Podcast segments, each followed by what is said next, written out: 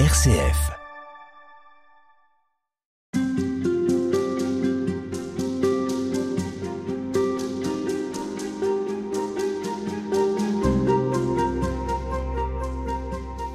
Vous nous l'avez dit, euh, frère euh, Philippe-Marie Marjalidon, saint Thomas d'Aquin a travaillé la question de Dieu, la question de- du Christ et de la rédemption.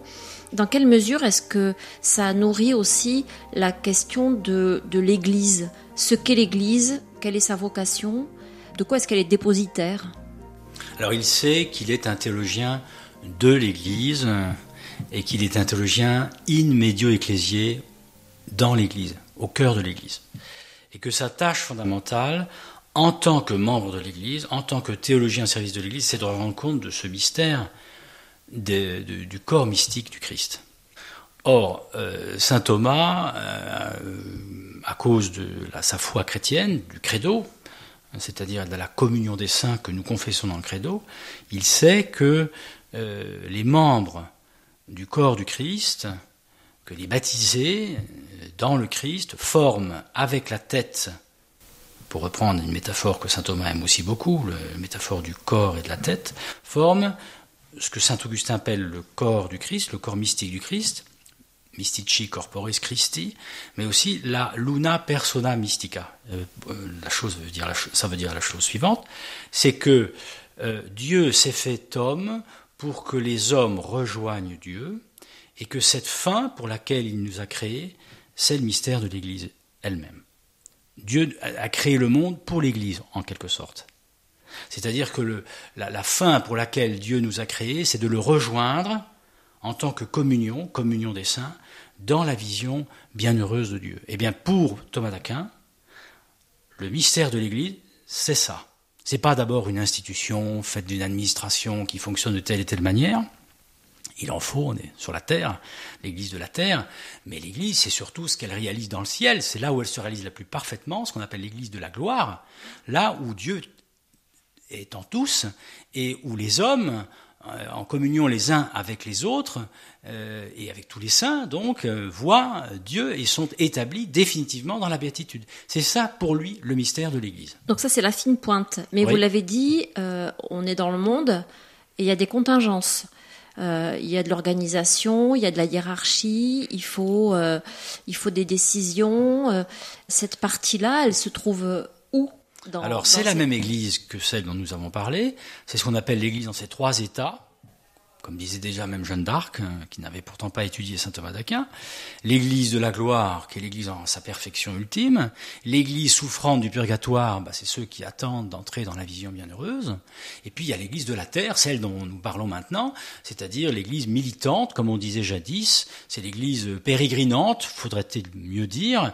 C'est l'Église que nous formons. euh, nous sommes chrétiens euh, par notre baptême et euh, Église que le Christ a instituée et qu'il a muni, cette Église, euh, d'une hiérarchie, un pape, euh, des évêques, euh, des prêtres, pour le bien du peuple de Dieu. Mais c'est la même Église en trois états différents. Et l'Église de la terre a pour but de nous conduire à l'Église du ciel.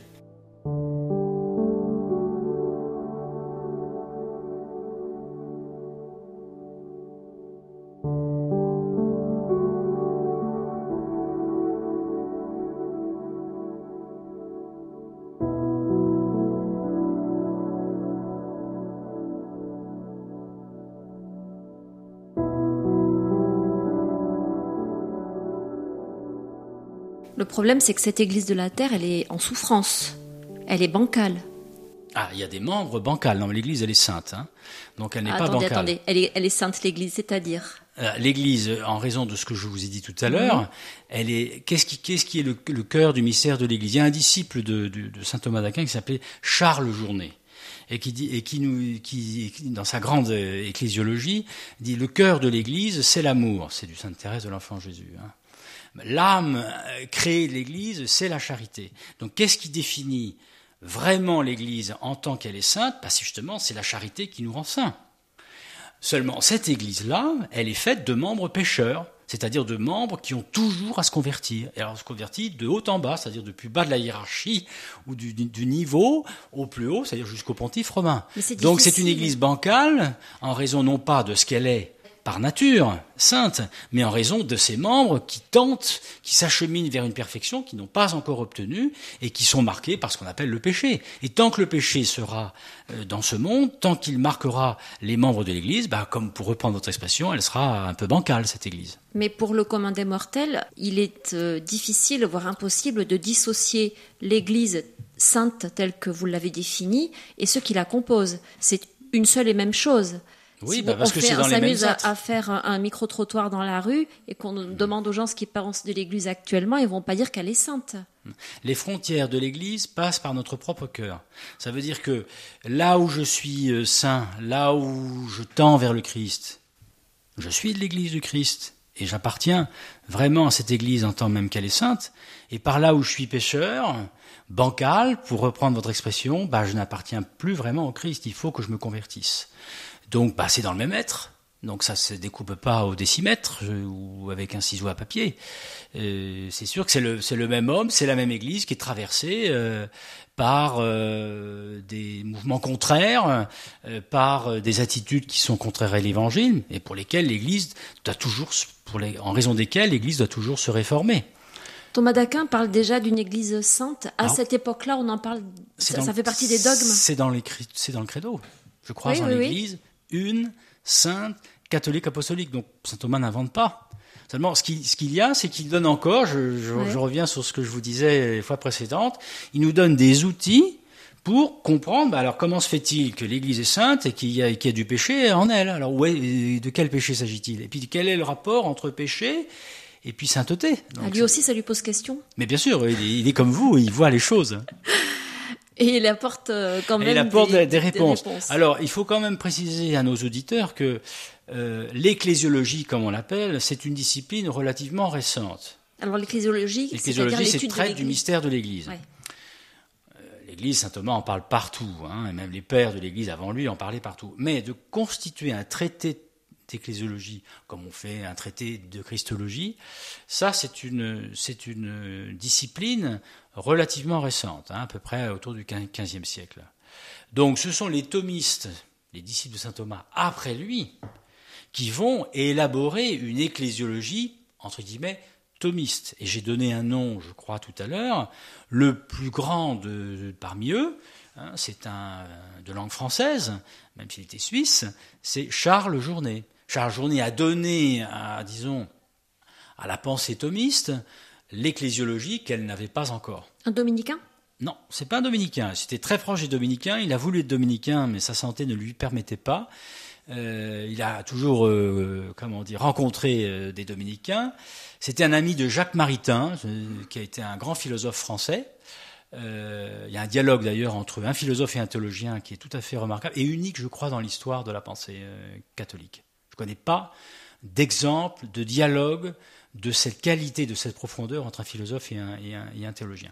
Et c'est lui, Charles Journet, qui a, euh, un peu avant le Concile Vatican II, puis pendant le Concile Vatican II, puis après le Concile Vatican II, il est mort en 1975, euh, a donné à la pensée thomiste l'ecclésiologie qu'elle n'avait pas. Mais néanmoins, ce que je vous ai dit à propos de Luna Persona Mystica, euh, euh, les, membres et le Christ forment qu'une seule personne mystique, ça c'est du Saint Thomas. Hein.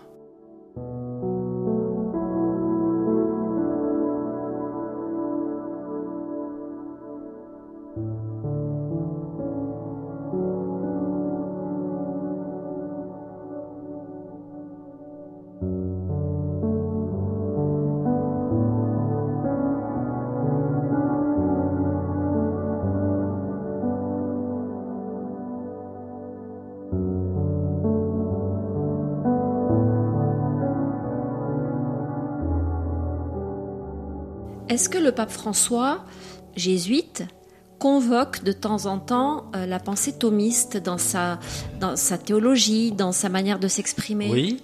Alors euh, c'est même un peu une tradition chez les pontifes romains de mettre du saint Thomas dans tout ce qu'ils disent. Alors euh, bon, des... C'est bien, non? C'est bien, oui, c'est bien. Vous ne vous, en plaignez pas Non, non, je m'en plains pas, mais enfin, euh, comment dire, c'est parfois une sorte de, de dû. Il faut, il faut citer saint Thomas. Bon, est-ce que le pape est thomiste? Je ne sais pas. Je ne, il n'a jamais dit qu'il l'était, mais il s'y réfère toujours. Il vient d'écrire une lettre pour la canonisation de saint Thomas cette année, une assez longue lettre où il fait, les, il dit les louanges de, saint Thomas d'Aquin. Donc euh, saint Thomas ne lui est pas inconnu. Il le cite, il le mentionne à plusieurs reprises dans euh, euh, son encyclique sur l'écologie. Laudato si. Laudato si, mais dans d'autres textes, il le fait aussi. il est plus franciscain que dominicain. Alors, du point de vue du style, disons, de vie, il est plutôt franciscain. Du point de vue de la pensée, il est euh, les jésuites. Euh, vous avez raison, puisqu'il l'est. Euh, oui, c'est un thomiste à sa façon, oui, mais pas de la même façon que moi. Enfin, on va peut-être pas entrer dans cette discussion un peu précieux, un peu précise, mais oui, oui, mais euh, saint Thomas d'Aquin, c'est le docteur commun universel de l'Église. C'est Pion, ce qu'il a dit en 1923. Oui, il faut quand même préciser qu'il est docteur de l'Église. C'est le seul parmi les 37 docteurs de l'Église, 37, le seul c'est le neuvième, qui est déclaré le seul docteur commun et universel de l'Église. Donc les papes, euh, ils ne peuvent pas faire moins. Donc dire, ils ne peuvent pas ne pas mentionner d'une manière ou d'une autre, à un moment ou à un autre, saint Thomas d'Aquin. C'est un peu, je vous ai dit, une sorte de quasi-principe. Mais ça ne veut pas dire que le pape François est par euh, définition un thomiste. Il se recommande de saint Thomas, mais ça n'en fait pas un thomiste patenté comme le petit père Philippe Marie Marjolidon qui vous parle. Et qu'on retrouve demain. Et qu'on retrouve demain. Merci. Merci.